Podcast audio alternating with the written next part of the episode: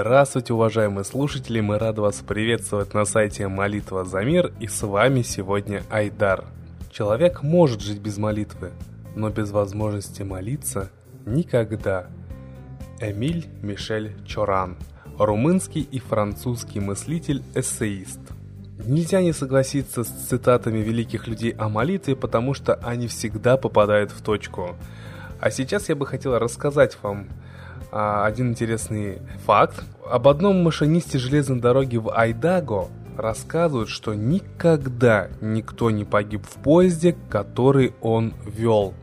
В одном случае, когда с трудом удалось спастись, пассажиры бросились к нему и благодарили за спасение их жизни. Но он им велел благодарить Бога, потому что он их защитил. Оказывается, этот машинист, он каждый раз перед тем, как отправиться в дорогу, перед тем, как запустить поезд, он всегда молится, просит Бога защитить пассажиров, говорит, что «Господи, защити, потому что все мы, как говорится, дети твои, да, и я вот везу этих людей, пожалуйста, защити их от бед, от аварий, от трагедий». Вот. И поэтому люди даже, многие знают этот факт, что он молится, и многие просятся именно, а, чтобы в поезде был этот э, машинист едет в основном только с ним. Вот такой интересный факт присутствует на нашей планете. Но я хотел бы сегодня рассказать еще один интересный момент. Ну, он у нас выложен в группе ВКонтакте с, со словами «интересно к размышлению». Я согласен с администратором группы, что это действительно интересно и заставляет задуматься. Речь сейчас пойдет о планете Фаэтон, планеты, которой не стало.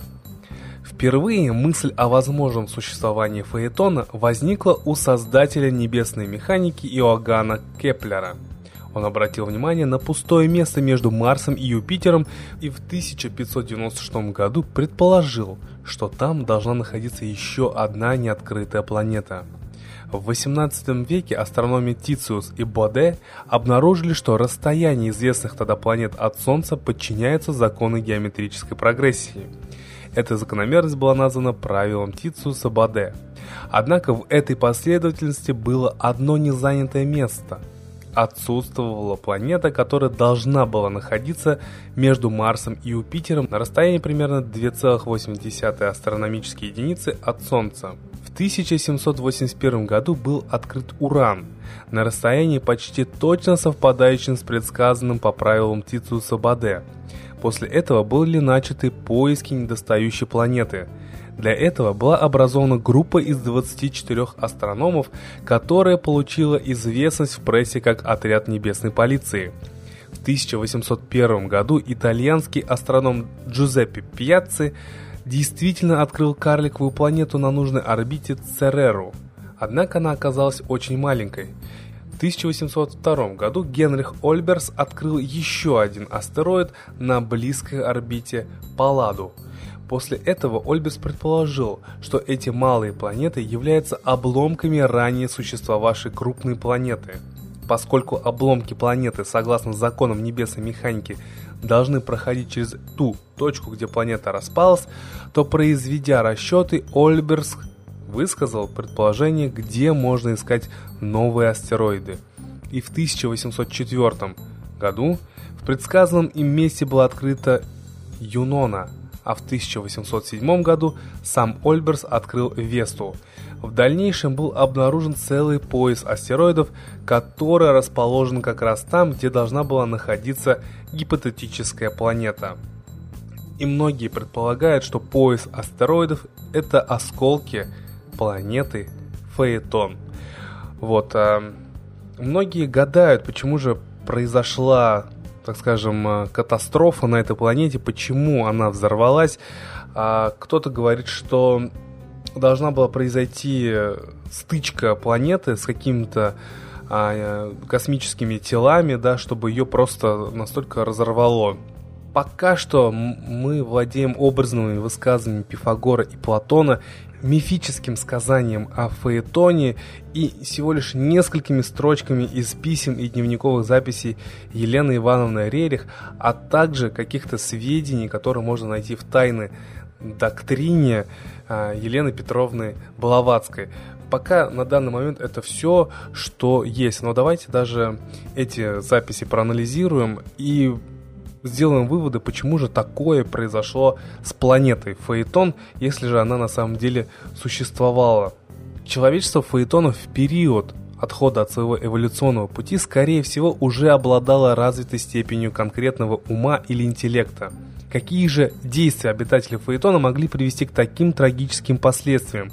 Возможно, именно пренебрежение духовными законами развития человека, а также безответственные и самонадеянные манипуляции с природными энергиями стихий стали той причиной, которая с фатальной неизбежностью привела затем к космической катастрофе. Человеческое самомнение, гордыня, эгоизм – самые страшные препятствия на пути эволюции к высшим мирам. Но откуда могли взяться астероиды на пути движения планеты? Можно сказать, что хаос энергии и стихии, порожденный безумием человечества Фаэтона, привлек к себе блуждающие хаотические пространственные энергии, потому что, как известно, подобные энергии взаимно притягиваются. Из глубин пространства навстречу планете притянулись распадающиеся хаотические останки еще более древних небесных тел. Катастрофа стала неизбежной. Агония планеты завершилась чудовищным взрывом и распадом. Какой же вывод мы, дорогие друзья, можем сделать из вот э, таких фактов? Действительно, и наша планета, Земля, она сейчас а, находится в, практически в таком же положении. Мы можем оглянуться вокруг, посмотреть на друг друга и сказать, что действительно нами сейчас движет не какая-то а, сила такая любви, да, благородства, добродушия, именно такого доброго отношения к друг другу. Нами сейчас движет э, какое-то э, чувство эгоизма, да, такой некоторой агрессии к друг другу, да, вот жадность какая-то, обособление. То есть, если раньше же было у нас а, все коллективное, мы вместе всем коллективом, всем народом строили страну, то сейчас каждый из нас старается обособиться, делать только все для себя, чтобы у тебя было хорошо, а то, как с твоим товарищем, как с твоим другом или соседом, а, что сейчас с ним творится, мы на это попросту машем рукой, и вот вся планета, она вот в таком состоянии. Вот эгоизм этот, да, он просто нас захлестнул. И очень мало сейчас людей, которые действительно с добродушием относятся к миру, к людям, хотят наоборот отдавать им да, что-то, помогать людям, заботиться о людях, думать не о себе в первую очередь, а о том, вот как ближнего-то, как у него, все ли в порядке. Вот именно это и привело да, фаэтон к взрыву, и наша планета сейчас, мне кажется, по моему личному мнению, да, я думаю, что многие с вами согласятся, находится в таком же положении. Поэтому что можно сказать? Давайте, дорогие друзья, молиться друг за друга, молиться за мир, чтобы вот эта дрянь, да, вот именно а, вот эти негативные энергии, они просто с нашей планеты ушли из каждого человека, и мы стали все дружными, добрыми и было в первую очередь товарищество и забота.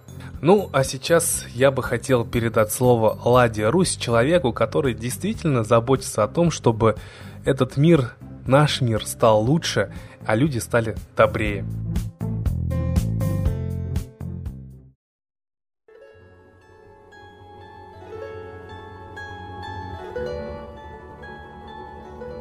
Уважаемые граждане России, Продолжается обострение, конфронтация Украины и России на уровне общественности. То есть СМИ публикуют только враждебные, агрессивные заявления. Ни одного призыва к миру, примирению, к анализу ситуации мы не слышим. Вот сейчас депутаты Верховной Рады Чижмарь и Лешко предлагают ввести уголовную ответственность на Украине за отрицание военной агрессии России. То есть ты обязан соглашаться с официальной точки зрения СМИ, а сами знаем мы, как эта точка зрения формируется, иначе они предлагают конфисковывать имущество и лишать свободы таких граждан. То есть очень сильно закрывается рот свободы мнения, демократия, опять же под видом демократии и защиты свобод. Вот этот парадокс убивать во имя защиты прав мирного населения начало ЦРУ и НАТО. Хотя именно такими спектаклями переодеванием началась трагическая Первая и Вторая мировые войны. Потому что миллионы, десятки миллионов людей ушли из жизни после того, как коварно обманули простых граждан мира. и сбросили ответственность на невиновных, и отвечать за эти провокации спектакли преднамеренное убийство должны были ни в чем не повинные мирные граждане в количестве многих десятков миллионов за обе войны. Если сейчас начнется Третья мировая, не выживет никто, потому что уже открыто грозят ядерными атаками. А от ядерных атак нет защит ни костюмов, ни помещений.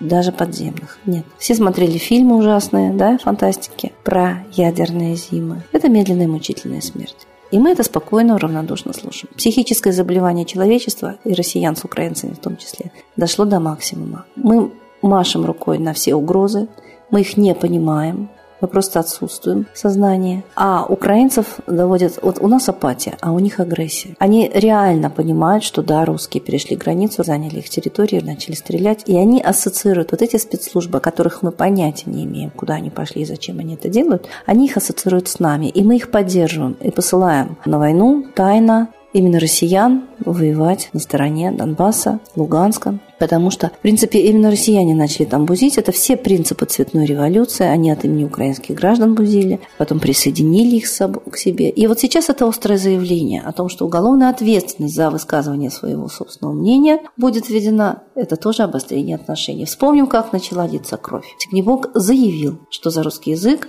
украинцы должны нести уголовную ответственность. А на востоке Украины практически все русскоязычные, русские украинцы. Конечно, они испугались бандеровцев, ведь бандеровцы и детей не жалели, и вырезали деревнями. И вот такие бандеровские заявления, не допустить на свою землю такую судьбу, конечно, это было их право. Вот провокация Тибнебока. Следующая провокация русских спецслужб. Когда зашли следующие спецслужбы, провокация натовцев пошли танки на мирное население. Следующая провокация. Мы начинаем защищать от натовцев, зашедших в танках мирное население. Следующая провокация – объявление, что вот теперь вы не, не смеете отрицать, что вы агрессоры, что вы зашли на нашу территорию. И вот эти провокационные, резкие, обвинительные заявления – вот для них только и дают место СМИ, что на Украине, что в России. Игра согласованная, одинаковая. Майданы были устроены одинаково. От Запада и Востока поднимали народ друг против друга. Война одинаковыми шагами провоцируется. Дядя Сэм стоит за всем этим, потому что именно заселение Украины и России нужно англосаксам. Они уже откровенно об этом говорят. У них климат меняется, им жить в своих странах будет невозможно. Как они уберут? Это настолько просто, но нас захлестывают чувства. То страх и апатия,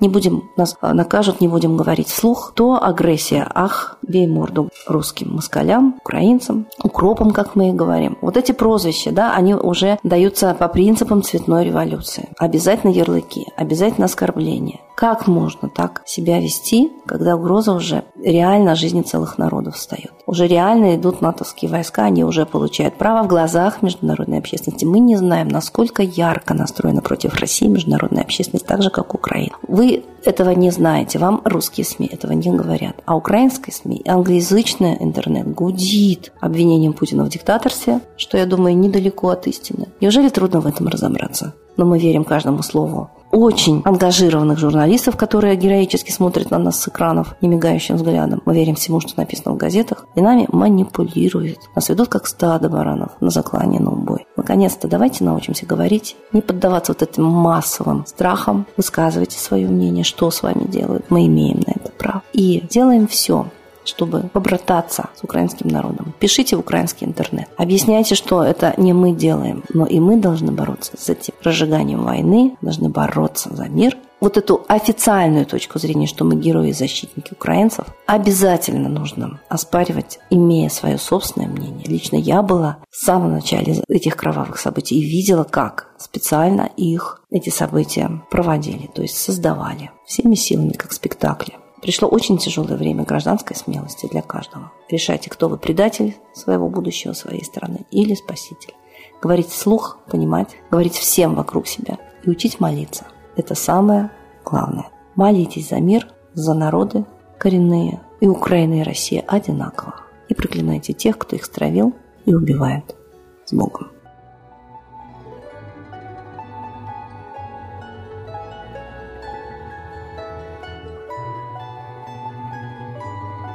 Огромное спасибо Ладе Русь, а сейчас, дорогие друзья, торжественный момент. Единая молитва за мир.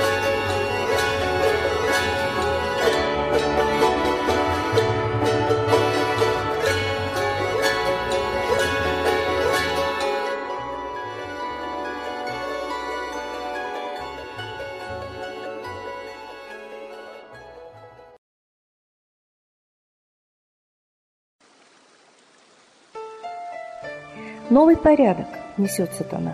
Миру готовы мор и война. Русские боги, спасите страну. Трусости, лени, простите вину. Митра родителем был нам небесным, стал он Майтреей великим, известным. Слышит он русского люда мольбу, помощь нам шлет, коль идем на борьбу. Владыка Майтрея, нам помощь пошли, погибель убрать от планеты Земли. Твои легионы пошли нам с небес. Народы с мольбой ожидают чудес. Господи, разум народам верни. Вновь наступили тяжелые дни. Снова войска на готове стоят. Снова на смерть посылают солдат. Брат поднимается снова на брата. Мы в эгоизме и лжи виноваты. Верим предателям рода людского. Мир наш над пропастью гибели снова. Полный, тотальный контроль наступает. Карта раба нас свобода лишает. Просим о помощи, молим о чуде, чтобы прозрели и выжили людям.